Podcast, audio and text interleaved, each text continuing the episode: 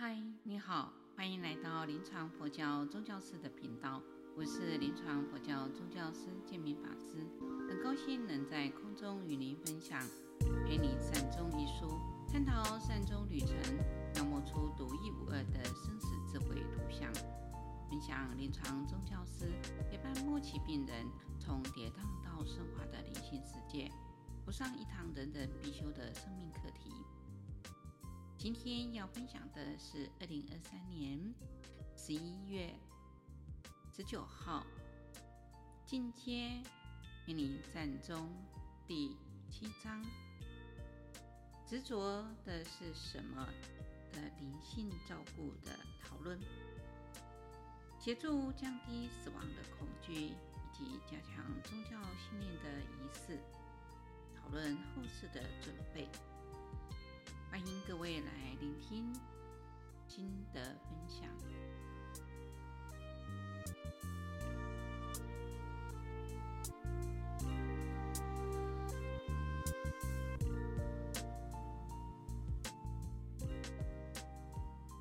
很感谢大家的这么热烈的啊参与跟分享，分组的一个分享啊。第一组呢，宣慧这一组是慧瑜，麻烦慧瑜跟我们分享第一组。大家的心得，会与我分享第一组，整理一下第一组每位组员的讨论。宣慧组长他先说到说，他都安排好，就是以后就是要去法鼓山植村。然后他又分享有一位他照顾的病人，他是佛教徒，可是他的女朋友要他去受洗。那他在病床上也都是生病以来也都是女朋友在照顾他，他就有点不知道该如何处理。宣慧中。慧师姐有说，就是清楚自己未来的方向。那那个，呃，死亡那时候的仪式，就是那就是次要了。人已经往生了，那就是在死亡的那个那个当下，能够清楚自己的方向。那仪式之后的仪式是什么样的仪式就不重要了。那死亡也是最好的转换。那在证慈法师的部分，他呃，他提醒我们说是信愿行，呃，信是最重要的。要相信，然后就要发愿去做。呃，玉仙师姐也是说，信愿行要努力的。现在怎么样的努力，未来就是怎么样，就会是怎么样。所以要努力的实践去完成。那丽华师姐她是说，她呃经常会参加助念，所以她不怕死亡。文慧师姐说，因为妈妈的离世而体悟到人生的无常。那他们的兄兄弟姐妹也都已经。预立遗嘱了，因因为妈妈妈妈的离世让他们体认到，所以他们才会兄弟姐妹都结伴去做呃预立遗嘱，然后也还安排好了后事。接下来秋云师姐她有讲到，因为她今天是第一次上课，那嗯，COVID nineteen 的关系，妈妈跟爸爸都目前状况都变得生活变得好苦，呃，那她。他就害怕自己会跟父母一样，那他也觉得说他自己从确诊以后也感觉到身体一直在退化到无法控制。呃，因为呃接触了建明法师，所以他知道他有有发愿有有想说啊、呃，好像也是可以往生阿弥陀佛那里，可是也不确定说自己是不是现在念佛，那到要死亡那个时候是不是真的就会不害怕，对自己很没有信心。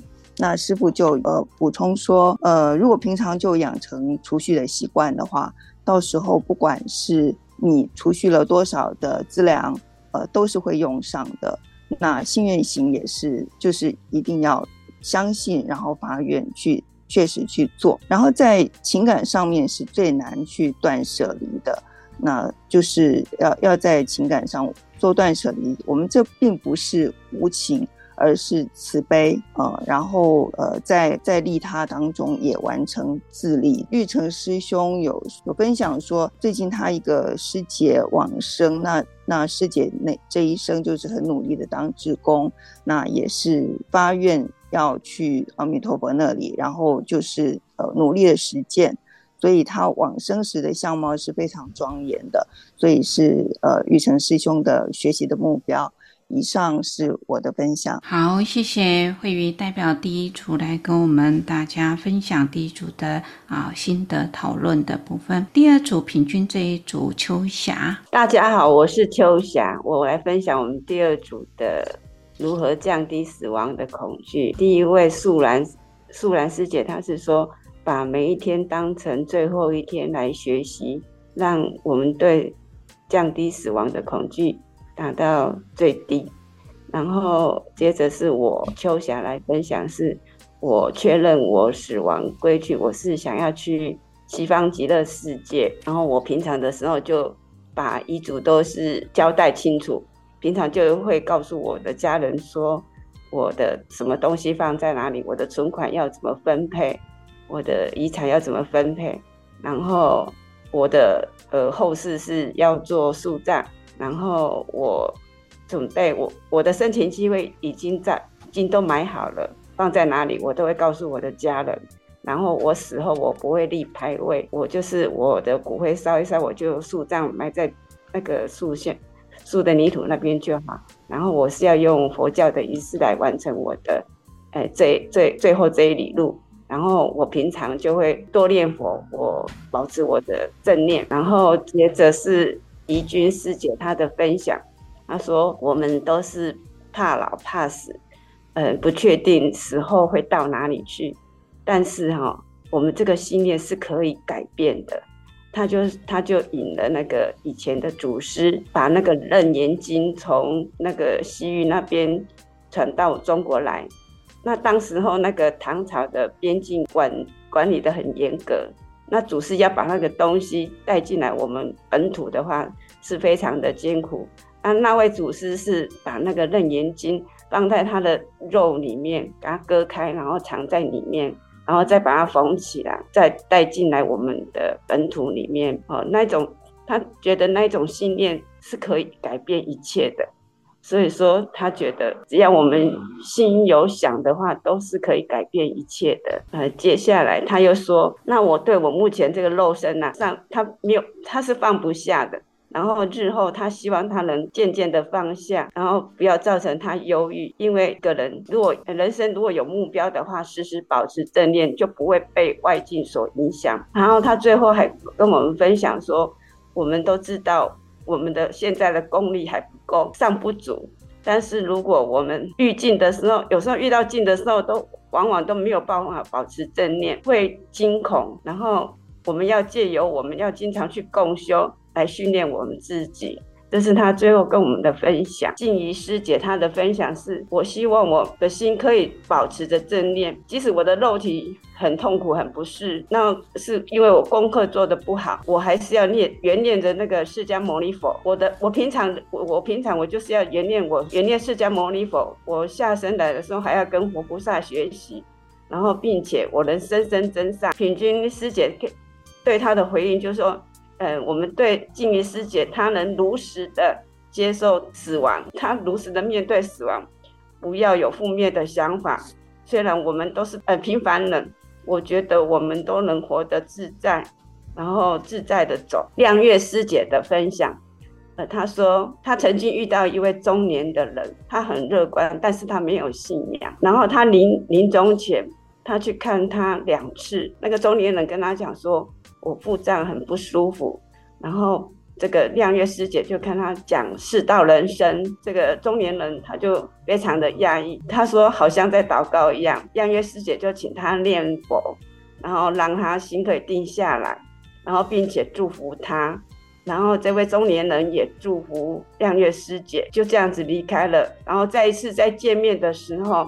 那位中年的师那个人，他就跟那个亮月师姐说：“阿弥陀佛。”然后亮月师姐就也跟他讲说：“那个中年人就跟他讲说，我爱你。”然后亮月师姐也跟他讲说：“我爱你。”他就觉得说：“哎，人真的是要很有信仰、有所寄托的时候，就会有改变。”然后我们平君师姐跟他的回应是：他对那个亮月师姐。这样子的行为，他非常的感动，因为让人学习有信仰之后，会让人的心里安定下来，那是一件对人关怀，是一件很重要的事情。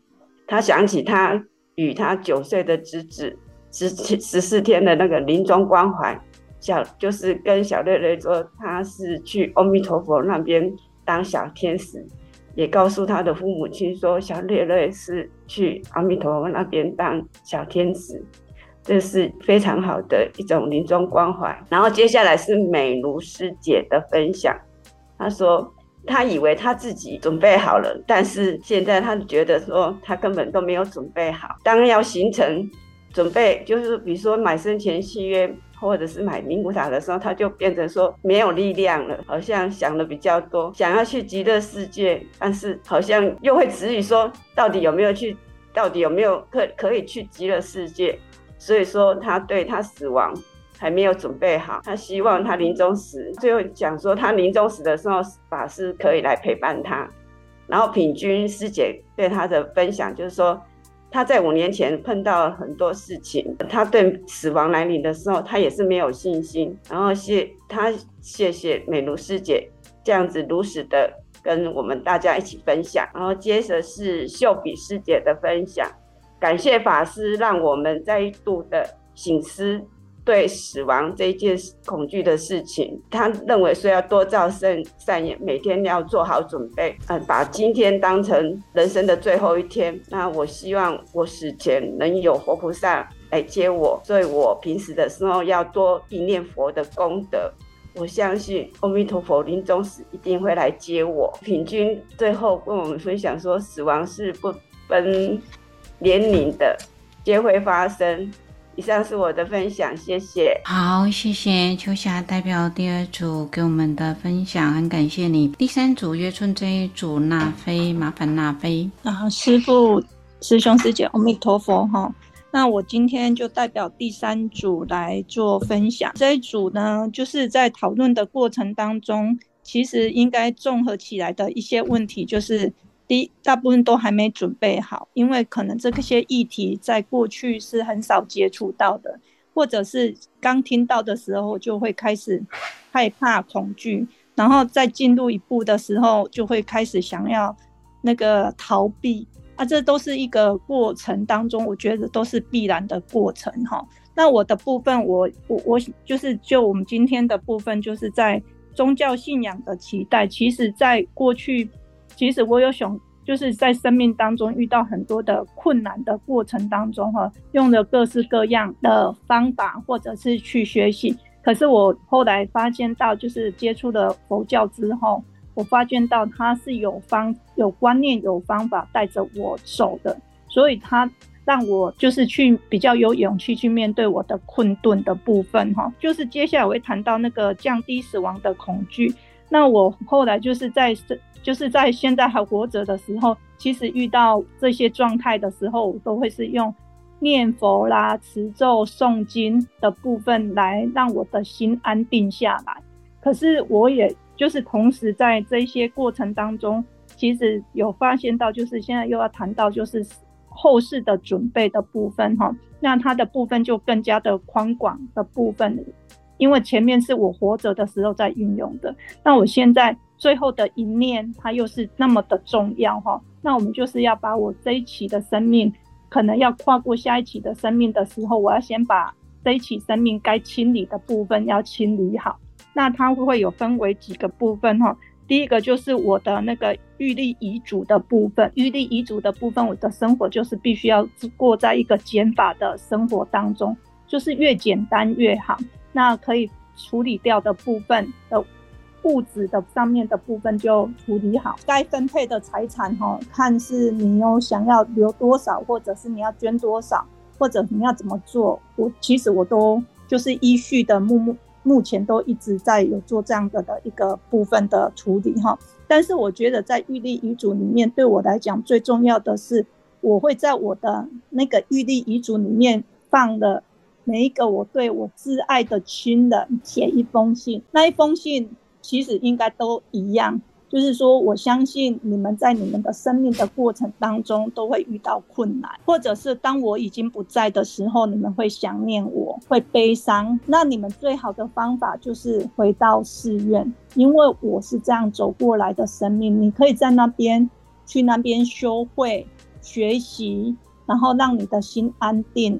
然后你可以在那边陪扶，那我们的后面的人还遇到这样的困难的时候，他们还是有一个地方可以去的。我觉得这件事情是我一直觉得很重要，然后我从小就一直跟孩子讲这件事情。那后来就是在慢慢的在开发的过程，就是在过程当中，就是会讲到预立医疗的部分。那预立医疗的部分，我没我也去签，这样过程当中，可是我也看了一，就是做完之后。在思考，就是还是有一些细节上面是没办法谈到的。如果假设我今天是在一个遇到一个很紧急的状态底下，其实医院还是会帮你做急救。那我就跟孩子在这个部分呢，我就有跟他谈到说，因为那时候医生没办法做这些决定是正常的，因为你是我的至亲，还有你就是在那个时候你一定要请假来照顾我，因为。你有照顾我，你才知道你什么时候适时的放手。那我也跟孩子说，你的放手不是因为你不爱我，也不是你的不负责任，是因为你爱我，所以你才决定这么做。但是你就是给自己十四天的时间，如果过程当中你已经到第七天或第八天的时候，你已经觉得说这样的支撑下去是没意义的，那你就请医生把它拔管。这妈妈不会对，或者是我跟我先生说，我不会说是你对我不好，而是你要在旁边不断跟我说，这个身体已经这一期的生命已经圆满了，你会祝福我往下一期的生命走。那我只是过去的时候，只是先为过，就是我先到那个地方去为你们我们下一次的相聚而做准备。那我就跟他们交代这些事情。但是我因为我知道我在生命的最后一刻，我虽然我会现在会念佛、持咒、诵经，可是我很难保证我最后一念还是可以很保持着一个正念，所以我需要有人来协助我这一个部分。如果在你那个当下你是没办法的，请你找宗教师来协助这件事情，或者是说你。找一个团体，就是我在法鼓山，你是不是可以请法鼓山的师兄师姐来协助等等的部分，然后把这一次的部分就把它圆满了。那我会非常的感谢大家在这一个部分哈，我们就中间过程当中就会谈到，那我说在我死后的部分的衣服。就是我会准备好要穿的鞋子，我也准备好，然后我会用在一个行李箱上面放进去啊，然后来就是生命故事的部分的部分，因为我做的跟你想要的有可能会落差，所以呢，就依你那个时候当时你想要去呈现，让你的朋友看到你的妈妈是怎么样的这个部分，我尊重你。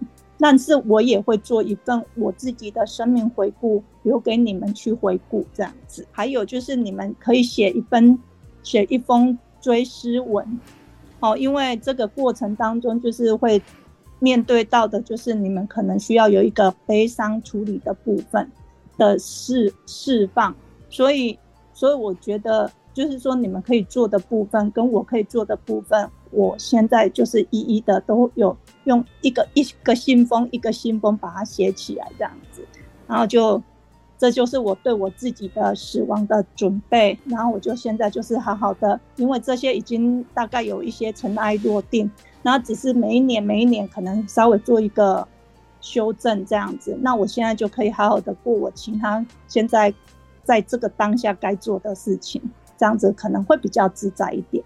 对，那这就是我今天的分享，谢谢。好，谢谢娜菲代表第三组给我们这么好的一个分享。第四组本良法师这一组，我们微信医师。阿弥陀佛。嗯，我们这组的分享，我这边整理起来，有师姐分享他们的善终准备的案例，就是他的女儿本身是社工师，花样年华，结果。癌症末期，那师姐带着女儿持咒念佛，然后去了解西方极乐世界，然后一起去看塔位，约好这个母女将来还会作伴。那在这个过程，女儿反而是精神更好，发愿说想要成愿再来再当老师。那也有师姐提醒大家说，这个善终准备的目标跟方向要设定在这个心不贪恋，意不颠倒。那么崇高的一个理想啊，不断的去努力。那善终准备的部分呢，嗯，有师姐就很称赞那个书里面宗教师对于那一位想投胎到丹麦的那位教授的这个建议，建议他要多行善，而不是说以我们宗教徒那个佛教徒的这些想法去否定教授的这些想。那他觉得这样子的建议是很很有智慧的三巧方便。让我们在这个福德的因缘的部分都可以多做培养，这个可能是其他比较少听到的关于善终准备的部分。法师就有提醒大家说，我们这个一定是要培福，那也不可以少善根福德因缘。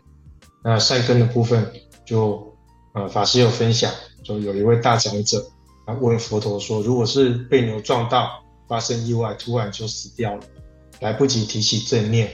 那会生往何处？那佛陀的回答是说，就像一棵大树，它平常总是往东边去长。那如果被人砍了，那它往东边去倒的概率也很高。平常我们大家尽量的去熏修佛法，培养善念，那将来就比较容易生往善处。这个善根的重要。那另外就是我们大家有讲说，我们一定要去西方极乐世界，但是一定会去成吗？怎么知道自己的功夫是足够的？那也有师姐。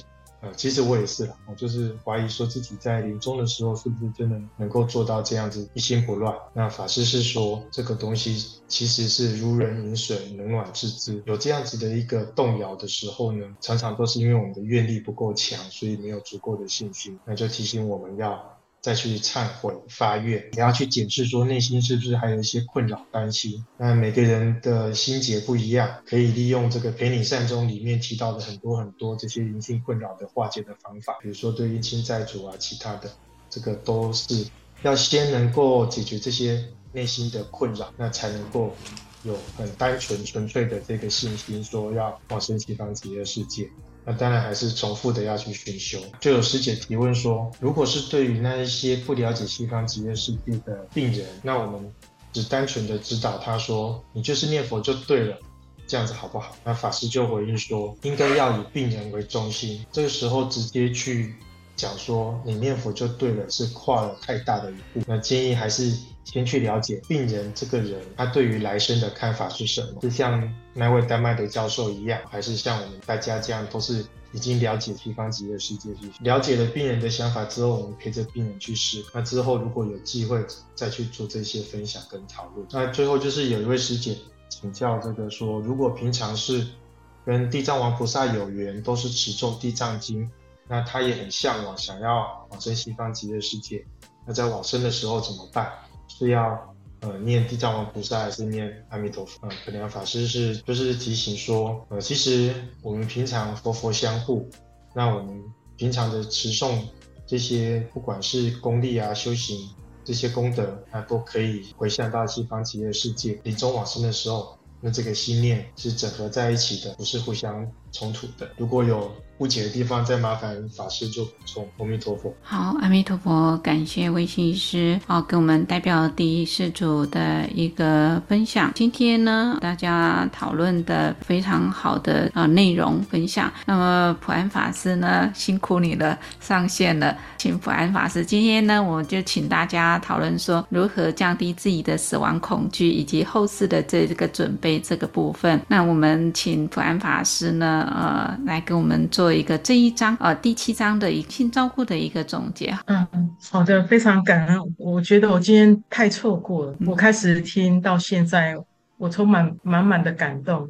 嗯，我听到各位为自己的将来在做准备，而且规划的非常的好，包括以后的医疗、后事准备等等各方面都准备的非常的清楚。那因为我们后半段这一章是在讲呃关于死亡恐惧这件事情嘛。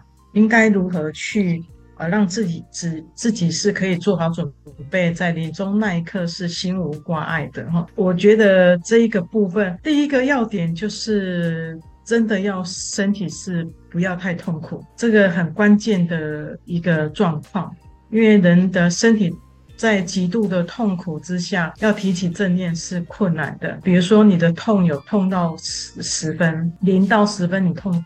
痛十分。基本上，这我们临床照顾的病人多数是没有办法静下来念佛，因为那个痛感已经超越了那个我们信仰的信念。所以这时候就会蛮容易会产生很多的情绪出现，所以呃，第一步还是说要降低到你身体的障碍比较小的状况。然后第二步的话，就是今天各位讨论的这些状况，就是如何让你在临终那一刻是心是安定平安的。我想这个部分可能有几个步骤要进行。第一个步骤可能就是呃，要事先做好准备。就是各位刚刚好像是娜菲师姐啊、呃、提到的吧，自己自身的规划的那个经验，是娜菲师姐吗？我有记错吗？娜菲，嗯，对她，您您的规划非常的好，啊、呃，就是说为了让家人，嗯、呃，以后没有遗憾，然后。你自己没有遗憾，你能够善终，然后让你的家人也会啊、呃、永远的去缅怀您的存在，这样哈。当然，我们不是为了让家人缅怀我们的存在而做这些事情，而是减少遗憾，然后，所以这个当你把这些社会心理的层次的呃事情去安排妥当之后，那你在临终那一刻，你只有要面对一件事情，就是临终。的状况出现的时候，您如何能够在这个状况里面心里还能够保持安定？这个信念非常的重要。当然，临终呃，如果最好的状况就是呃，如果您可以在身边陪伴他，这是最好的状况。我前天陪伴一位阿伯，他呃，就是已经我们观察他已经是呃接近濒死的状况，那他有很多身体上的喘啊。然后因为很喘，所以他就变得有点躁动，有点焦虑。可是叫他是清醒的，啊、呃，这时候我就安抚阿伯说：“阿伯，我们放轻松，安，慢慢的呼吸啊，keep 到气，透气，keep 到气，透气。哎，这很神奇的，就在这个过程里面，呃，一边我握着阿伯的手，他就慢慢也就安定下来了。那我就告诉阿伯，呃，有一点做世道，然后就是告诉阿伯说他啊这段时间非常努力。”而且虽然他不是佛教的信仰，他也他也不是一边，他就是公妈信仰嘛，哈，他比较不是不是说信仰什么保生大帝啊，他有去拜拜，可是主要的信仰还是那个呃他们的公妈这样。然后我就告诉他一个方向，说呃，咱这项为咱的这个单该的工作呃公主哈，安呢做了非常多的努力。然后这个家庭在你的努力之下也变得非常的，孩子们可可以呃在您的努力之下，他他可以好好的发展，然后成长，现在成为社会有贡献的人，这都是你一切都是您的努力。如果你在想你未来要去哪里，我想你就回你们城市的呃祖先这边，跟你的祖先团聚啊。我们预从临床的判断起来，他的确就是在进入的那个临终状况。那呃，我跟他这样讲完，他在隔天的早上就离开了，啊，也很平静的离开了。所以，我们刚刚刚刚各位比较提到的是，你有宗教信仰比较强的宗教信仰，然后你是佛教信仰比较多，然后你现在也在为你的未来做准备，这些准备都是到时候降低你恐惧的。状况。另外有一个部分可能提醒各位的，就是呃，有一些病人到后面的意识状况不是很清楚的时候，他容易产生一些反射动作，可能就是他过去的生命经验有一些不好的经验，那个种子哈种得很深啊，在临终这一刻就发芽了啊，所以在他的意识就感知到说。啊，那件事情的发生，是他在情绪各方面会有很大的，呃，可能会影响到他的善终。如果像这样的情况之下，呃，我们真的不要到临终才做准备，而是在你还没有临终之前，我们就先把可以处理的事情多处理，多种善种，就是对的啦，就是对的方向。那，会让您在后续的这个过程里面，因为我们不会清楚你到最终的时候。你是真的放下了，还是只是嘴巴的放下？啊、呃，我们照顾非常多的佛教徒，啊、也非常虔诚，可是，啊、呃，却障碍就却非常的大了哈。那障碍有一部分是来自于一直问师父说，他都准备好了，为什么阿弥陀佛还不来接他呢？难道阿弥陀佛都没听到吗？我准备很久，我已经准备好了，为什么阿弥陀佛就是不来接我？他对阿弥陀佛产生质疑啊。然后我就说，嗯，这个。不是阿弥陀佛没听到，或许我们的功课还没有完成，我们一起来努力这样哈。后来这位病人的重点就会摆在专心一意的念佛，而不是一直去想说阿弥陀佛是不是没听到，他是忘记我了，为什么还没有还不来接我？嗯，为什么？难不成我是冤亲债主，还没原谅我吗？所以我才不能去阿弥陀佛那里吗？哦、就是他过去的生命经验。产生太多的负向的情绪，导致于他在临终的时候，他倒不是被冤亲债主缠上了，是被他自己个人的情绪缠上。所以我们在讲这个死亡议题的时候，呃，我们佛教徒会习惯的去反思、觉察自己的一些呃身心的状态，然后让自己做到言行一致啊。意思就是说，在你的习性的部分，各位可以做一点观察。你有没有改变？第一个就是你的习性有没有改变？比如说，你跟呃你在参加读书会的时候是非常棒的一位呃学员啊、可是下了读书会呢，等一下你儿子惹到你，你生气，然后你就开口就开始骂他了。嗯、所以我们在讲说临终麦克很真实，你是什么样子的状态，你临终就会是什么样的状态。所以就是尽量做到言行一致，然后你的修行，你在念佛。念的佛要是真心恳切的念佛，啊、我们看到很多老菩萨都会拿着念珠，然后就一直阿弥陀佛念完已经转了三四颗，然后然后一天就念了几万遍这样，啊，这功力很深、呃。可是，嗯，这个要注意，拨念珠的意义在于是让自己专心一次意念佛的功德。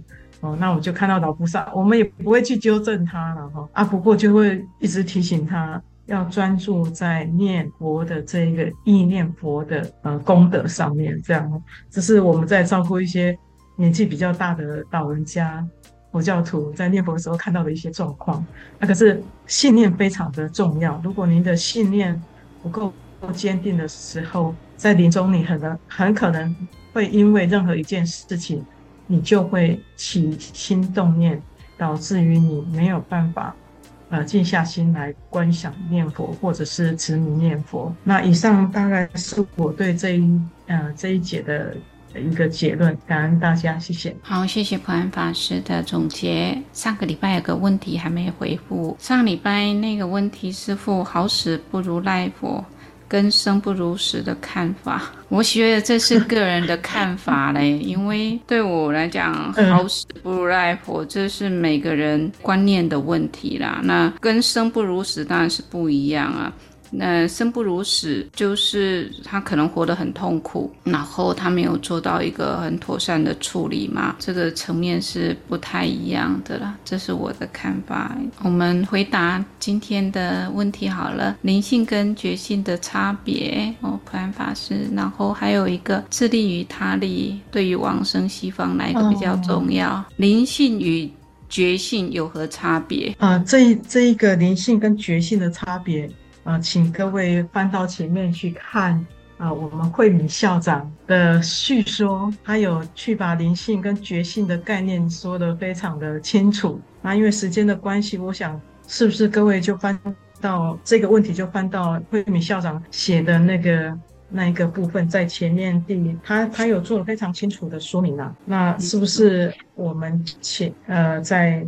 第三十页的部分，啊，是不是可以邀请大家来前面前面这这几个推荐一定要一定要看，因为尤其是这一个导读的部分呢，佛教讲的是觉性，那灵性是一个翻译的啊西方的名词，那我们在讲佛法里面在讲说觉性啊，为什么需要觉，就是觉悟啊，发觉我们对于生命当中的困境，我们可以去。觉察到某一些状况，从觉察当中找到一条出路，然后你开悟了。我们在讲，对于这些临床上的照顾里面，你不是一个，我们的角色是一个触发者了。意思就是说，我们触发病人去觉察、思考自己的生命情况、生命困境、灵性的状况，而不是。宗教师很厉害，都是宗教师帮他处理、帮他帮忙、帮他处理任何的，不是这样的概念，而是引导他去思考。因为这个结是你自己打的，基本上还是要你自己去打开这个结，那而不是师傅说了什么，那师傅就是一个推你一步的、推你往前走的一个角色。那在适当的时机给你一些建议，那这些建议就会让你在这个过程里面，或许你在迷雾当中，你看到的前面有一个亮光。那师傅的角色比较是这样啊、所以用觉性照顾，就是呃，在台湾。毕竟安宁的一个区块的发展还是比较以西方的灵性的这个照顾概念为主。所以为什么呃临床宗教师的临床照顾没有叫做觉性照顾，而是叫做灵性照顾或灵性关怀？这个主要还是跟我们呃安宁疗护推广到台湾的整个历史的发展有关系。所以我们就沿用了灵性照顾这一个概念。那灵性照顾的概念，它的归纳的范围非常的广。那在第一章里面，我们也就清楚的说明。所以请各位呢。呃，花个时间再看一下我们第一章的部分啊，我想你应该更能够了解。然后我想这个问题就是先这个样子，因为好像好几个问题嘛，吼。哎，然后第二个问题是自利与他利对于往生西方哪一个比较重要？自利与他利同等重要啊，呃，自利更重要。就是说，如果您的自信心不够，你的信念不够强烈哦，所以我们为什么说？如果一个对自己生命探没有探索，或者是对自己是没有信心的人，这个人不容易成就，就是临终的时候不容易。不管他修哪一个法门，他必定不会成就的。可是，如果一个人对自己有基本的信念，他能够对自己有信心，他就会对念阿弥陀佛有信心啊。所以，我们为什么之后在临终一刻一定要？不断加强病人的心理的信念，就心理的力量要提出来。如果提不出来，这位病人很容易因为症状的关系，他就会开始犹豫不决，开始会很矛盾，然后开始会产生很多的灵性困扰。哦，所以您的信念非常重要。为什么呃，我们讲念佛信愿行非常的重要。这个除了你相信阿弥陀佛，你一定要相信你自己可以。如果你还是三心二意，这样可能你临终的时候就会有一点呃，会有一点辛苦。我就觉得，嗯，可能临终的时候你的正念会提不太起来哦。所以，请一定相信你自己可以，你自己能够去到西方极乐世界。你相信阿弥陀佛一定会来接你，有这样的心愿之后，信信心之后，接下来你真的就是要发愿，发愿你自己是要去那个地方了。就像说你要去台北，然后不是脑子只有想，我还要买高铁票，订票订订好了，然后我要保持保持我那个时间点之前，我要出门去到高铁站准时搭上那一部车，这样我才能能够到台北。啊，如果只有在家里一直用想的，那高铁去已经飞过好几班了，我还在家里想，这样是没有办法的哈。所以，当你有信心、有愿力之后，你接下来你的行动力自然就会积极，而且会你会有一个动力出现。所以，呃，这个过程里面，这个你自己有体一点体会的时候，你在临终，我们就觉得嗯比较安心哈。所以，以这样的譬喻跟各位来做。呃，一点讲解啊，希望比较简单明了，让各位可以有这么一点信心，然后什么事情都准备了，遗书也交代了，财产也分配了，那个要写给孩子的全部都弄好了，可是你的信心不够啊，临终一刻好可惜，有临门一脚，嗯，所以临门一脚是你的功课，不是别人的功课。如果你有这样殊胜因缘，在临终可以得到大家的助念跟祝福，这更好。啊，如果因缘刚好不凑巧、不成熟，没有人助念，不要紧，克的嘎的的可以啊。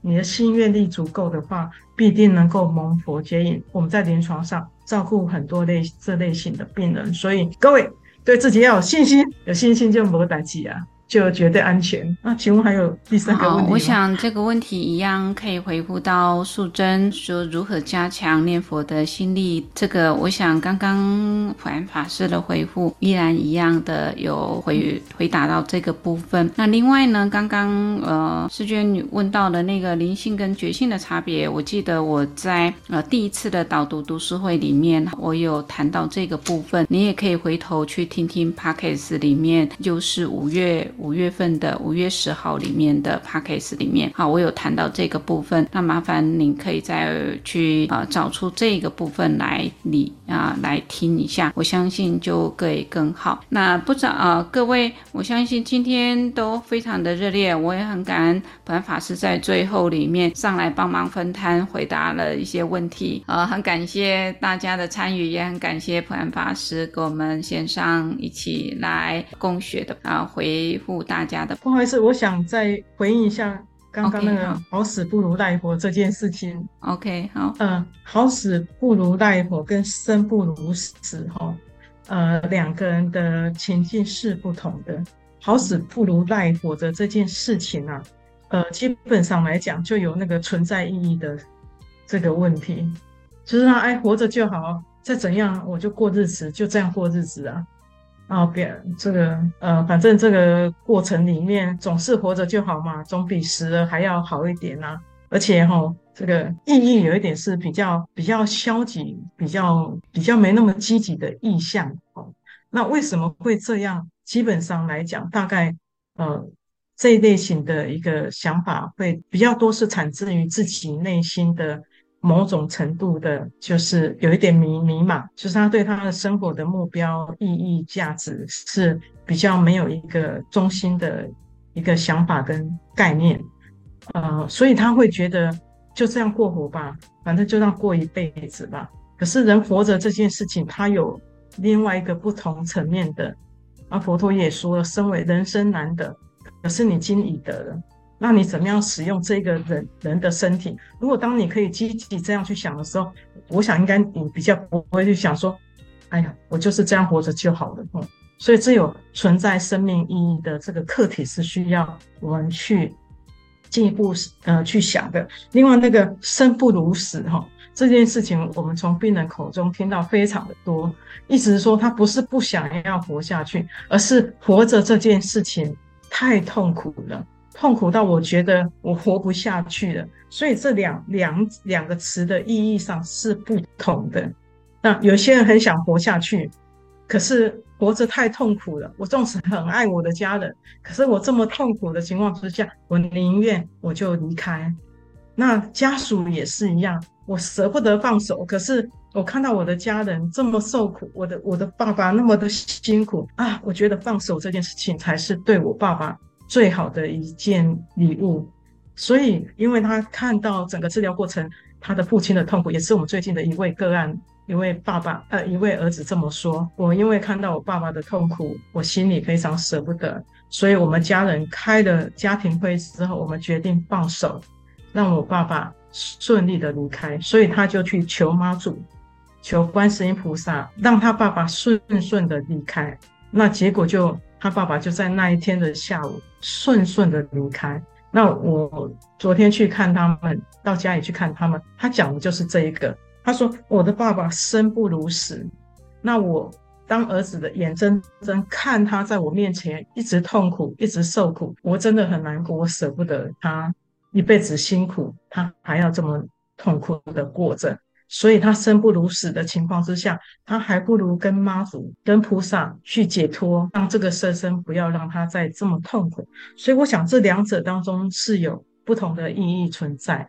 那呃，也也是给我们一个提醒，说，呃，不要只有这样活着，你活着还有很多事情可以做，因为你现在的身体还算是健康，所以你看，你才可以现在还在这个线上。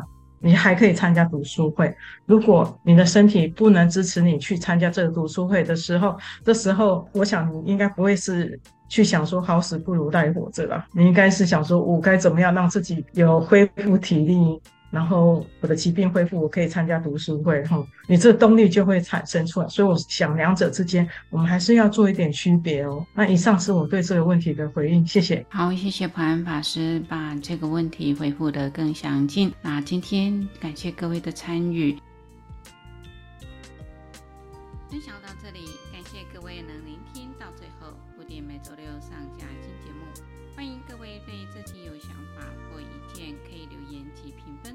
您的鼓励与支持是我做节目的动力。